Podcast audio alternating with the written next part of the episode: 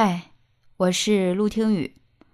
哎，最近总是休息不好，每天都觉得好累呀，睡又睡不醒，然后睡得越久呢，觉得越累，感觉整个睡觉的过程当中都在做梦。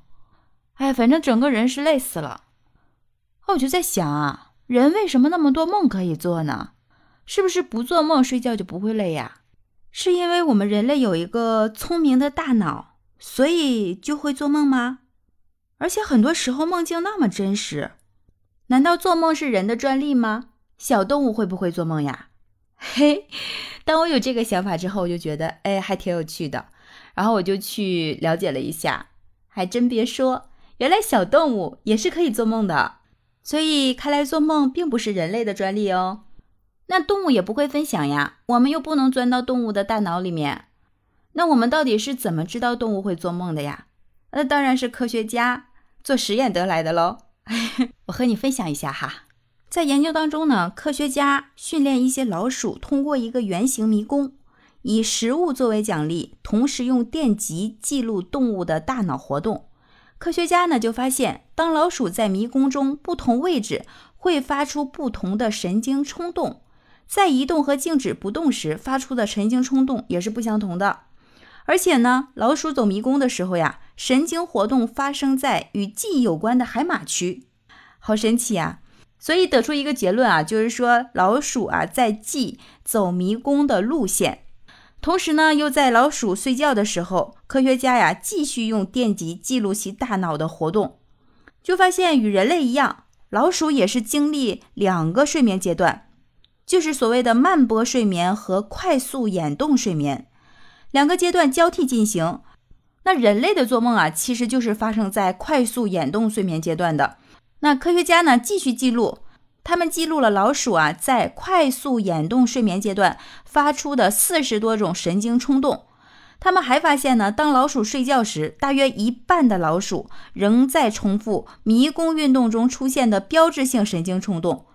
这个相关性就是非常非常精确了，以至于科学家呀可以根据神经冲动模式确定梦中的老鼠此刻在迷宫中的位置，以及它是坐着的还是跑着的。所以老鼠在做梦的时候还在走迷宫是吗？进而呢，科学家又得出结论啊，就是在梦中重新激活记忆，可能是老鼠将经验灌输到长期记忆中的一种机制，这是动物做梦的一个重要功能。老鼠是在睡眠中练习如何通过迷宫，确保自己能获得食物奖励。看来动物也是很聪明的嘛。在这次研究之前啊，科学家们认为只有少数相对聪明的动物，比如说海豚和灵长动物，能够做梦，而且能够构建这种复杂的记忆。现在呢，经过科学家们不断的研究，得出结论啊，似乎很多动物，至少是哺乳动物都能做梦。而且梦境比科学家先前想象的要复杂很多。比如说，目前我们就可以确定，猫呀、狗呀、仓鼠呀、豚鼠呀、老鼠，还有狼、长颈鹿、斑马、狮子和大象等等等等啊，很多动物都是可以做梦的。但是呢，还不确定它们到底是能梦到一些什么东西。也许他们在梦中在回忆与好伙伴一起玩啊，今天吃了一顿什么样的美食呀？或者，呃，经历了一次什么样的可怕经历？比如说被追杀了，是不是？这里科学家还举了个例子啊，他说我们的猫啊，在梦中发出呼噜声的时候，也许呢正是梦到主人的爱抚。我觉得这个梦还是很可爱的，还能梦到我们人类在爱抚它，可见猫也是个情感动物呀。而且真的小动物好有灵性。另外呀，科学家还做了一项关于灰头文鸟的研究报告。通过分析呢，他们睡觉时脑神经元的兴奋规律，表明他们梦里也在唱歌。由此可见呢，做梦是现实的再现啊，也是有一定道理的。所以，哺乳动物和鸟都是会做梦的，那冷血动物是不是就不会了呀？说实话，这个目前还真的没有确定的答案。那么，至少能说明一件事情：不管是动物还是人类，我们梦境中出现的大多都是生活相关的一些事情和经历。梦境呢，只是一种大脑意识活动的表现，但是另外一件事情却困扰了科学家很久，就是做梦到底有什么用呢？有的人呢就认为做梦没什么用，但有的人却认为做梦对大脑来讲是非常非常重要的。那么出现了意见分歧，那我们只能是再做实验了。所以科学家呀，他们在动物做梦的时候就切断了部分大脑的功能。这部分大脑的功能呢，能让动物在睡觉的时候不要乱动。当这部分大脑功能不能工作以后，动物就开始做出许多动作，好像是想把梦境里面的事情演出来一样。进而。科学家们又做了一项研究，就是科学家在监测了正在唱歌的鸟儿的脑部活动，然后当鸟儿睡着的时候呢，科学家又观察了鸟儿的脑部活动，就发现啊，这两次的脑部活动基本上是一样的。所以做梦，所以科学家就得出一个结论啊，说做梦并不是什么用处都没有。呃，至少的话，做梦可以锻炼大脑的思维能力，可以让大脑皮层之间的联系进入一个更为合理的阶段。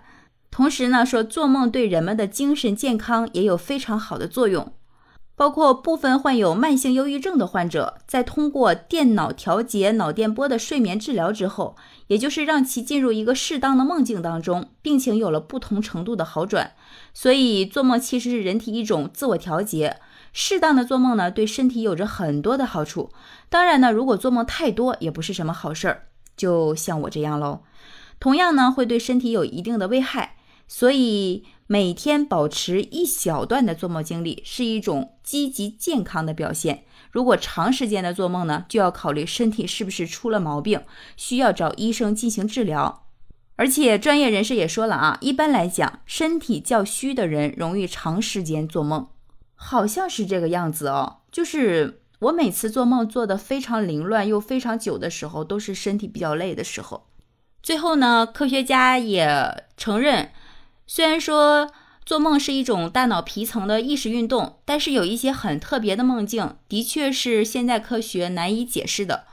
比如说，有的人真的就通过梦境预言了未来发生的事情，而且事情是真的发生了。那像这一类比较难以解释的梦呢，呃，可能就没有我们想的那么简单。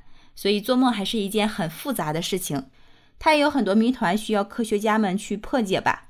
没想到做一个梦而已，居然有这么多科学解释，还有这么多有趣的事情。至少猫猫那一段是温暖到我了。那你对做梦有什么看法呢？欢迎大家在我的评论区留言。如果喜欢陆听，别忘了给我五星好评哟。我是陆听雨，拜拜。